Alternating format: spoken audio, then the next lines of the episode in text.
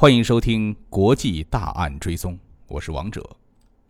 如今在网上流传着这样一句话：“何以解忧，唯有暴富。”可是如何暴富呢？很多人可能会想到抢银行啊。当然了，抢银行这事儿对很多人来说，也就是想想、随便说说而已。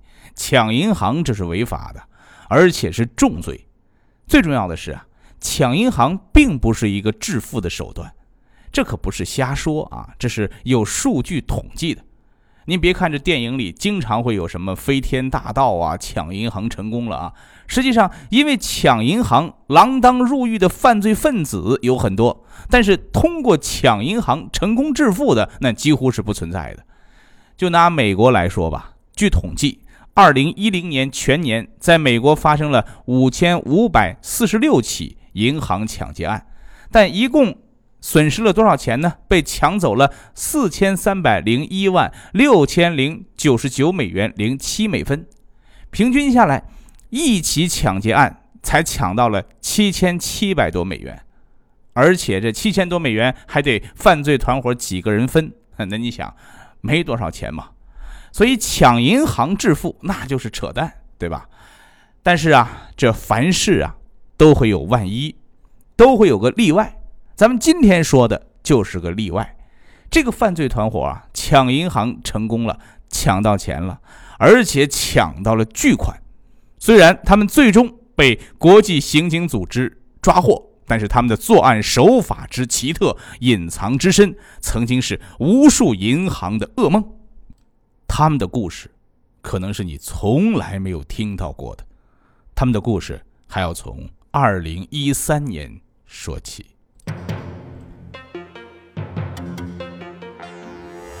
二零一三年年底的一天，乌克兰首都基辅的一家银行的一台自动取款机突然开始大量向外吐钞票。监控录像显示，没有人在这台自动取款机内插卡或是按键操作，而吐出的钞票被一个过路人幸运地捡走了。最初，银行方面并没有重视。他们认为这只是一次偶然的 ATM 机故障，而且他们也没有在 ATM 机的系统当中发现任何的病毒，所以他们一度怀疑这是 ATM 机制造商的产品问题。但是，自动取款机随意吐钞票这种事儿，并不是只发生了一起。接下来，在乌克兰的几个银行都发生了这样的事情：银行取款机随意吐钞票。然后钱就恰好被过路的人拿走，过路人又恰好消失不见了。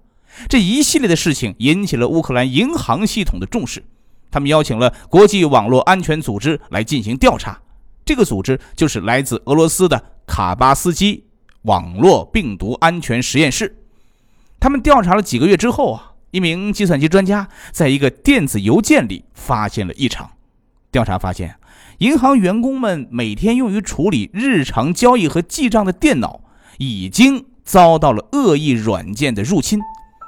已经有黑客能够借此记录下每台受感染计算机的活动情况，而且呀，他们在计算机里安装了一些软件，这些软件已经潜伏了数月之久。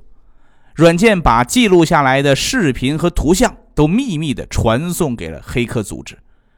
然后这些黑客组织又在网上假扮成银行的官员，不仅打开了多个自动取款机，还把俄罗斯、日本、瑞士、美国和荷兰的多家银行的数百万的美元转入到了设在其他国家的一个虚拟的账户当中。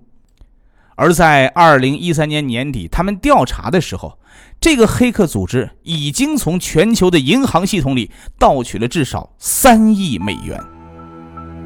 而且这个数字还是一个保守估计，因为有很多银行被盗还不知道，甚至呢基于某种保密的需要，即使被盗了也没有对外公开，所以实际的盗窃金额可能是这一数额的三倍之多。卡巴斯基实验室在发布的报告当中指出，这批黑客攻击至少让全球三十个国家的一百家银行和金融机构受到了影响，他们把这称为是史上最大规模的银行盗窃案。卡巴斯基实验室说啊，因为同银行签署了保密协议，所以他们不会对外透露这些受影响的银行的名字。是啊，哪个银行愿意承认自己曾经被恶意软件偷了几亿美元呢？所以很多银行对黑客攻击事件一向是保持沉默的。他们当然不愿意承认自己的系统是不太安全的，是能够轻易被黑客入侵的。而且，这种入侵的行为还在进行当中。国际安全组织通过研究发现，这样的黑客攻击事件呢，黑客们显示出了极大的耐心，在政府和银行的计算机上安装监视软件已经长达数月之久，并且在密切观察他们的一举一动。黑客组织们利用了电脑当中的 Word 文档的漏洞。在银行电脑打开 Word 文档之后，银行系统就会被他们安装上一个后门的程序。这个后门程序的配置文件叫安纳克。于是，这些安全人员就给这个程序起了个名字，叫卡班艾克。而这个卡班艾克也成了这批黑客的代号。只是他们没有想到啊，这个最初被命名为卡班艾克的组织。会在未来几年成为所有银行噩梦的代名词。二零一四年的时候，随着卡班艾克组织对于美国、俄罗斯以及欧洲其他国家银行系统的攻击，在美国的主导下，国际上开始出现了一支专门针对卡班艾克组织的调查队伍。他们最初猜测，考虑到这个组织发动攻击过程的规律和复杂性。他们的运营人员很可能是得到了某个神秘组织的支持，而且这个组织的人数可能会超过一百人。他们甚至怀疑这不是一个组织，而是某个国家的行为，因为这是一个庞大的犯罪团伙呀。不过，这个庞大的犯罪团伙，他们的犯罪行动是有规律的，他们每次入侵行动的操作方式都是基本一致的。虽然使用的恶意软件不同，但是这个黑客组织在执行攻击时遵循着同样的操作模式，而这种操作模式也在被很多的黑客组织们所模仿。他们首先向不同银行的近千名职员发送钓鱼软件，进而入侵他们的电脑，植入卡班艾克木马。控制银行的网络和服务器，获取一个高级的权限，进而去修改账户的余额，把余额转移到他们的虚假账户当中，再去提现，或者让受感染的 ATM 机直接吐钱。他们窃取钱财的方式有三种：第一种啊是和钱罗合作，让 ATM 机在预定的某个时间点吐出钞票来，然后他们手下的这些钱罗就随后去收钱。收取一定费用之后，再把这个钱呢交给卡巴艾克这个黑客组织。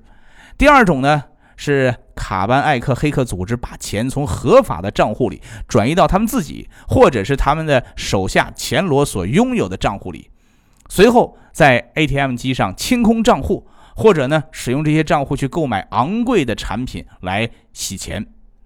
第三种啊，黑客会使用银行内部系统的访问权限。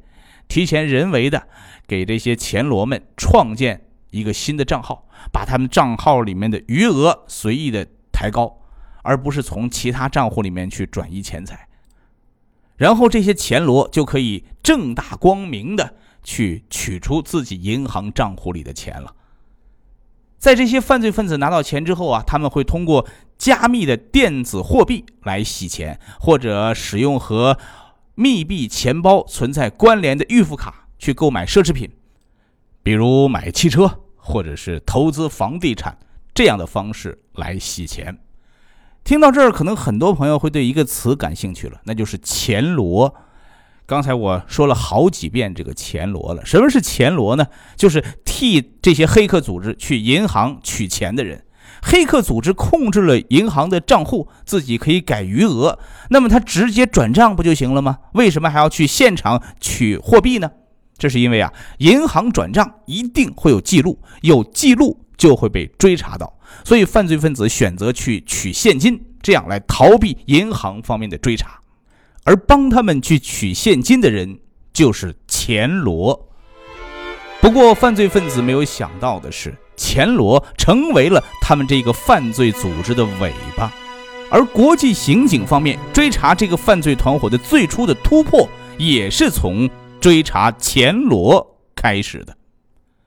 据说呀，二零一五年之前，给他们充当钱罗的一直是一家俄罗斯的黑手党组织。二零一六年之后呢，他们又把合作组织换成了摩洛哥人。钱罗第一次现行是在二零一五年，这是发生在中国台北第一银行的一场银行抢劫案。那么这场案件之后。国际刑警组织如何获得突破，进而追查到了这一犯罪团伙的？国际大案追踪，咱们下期继续。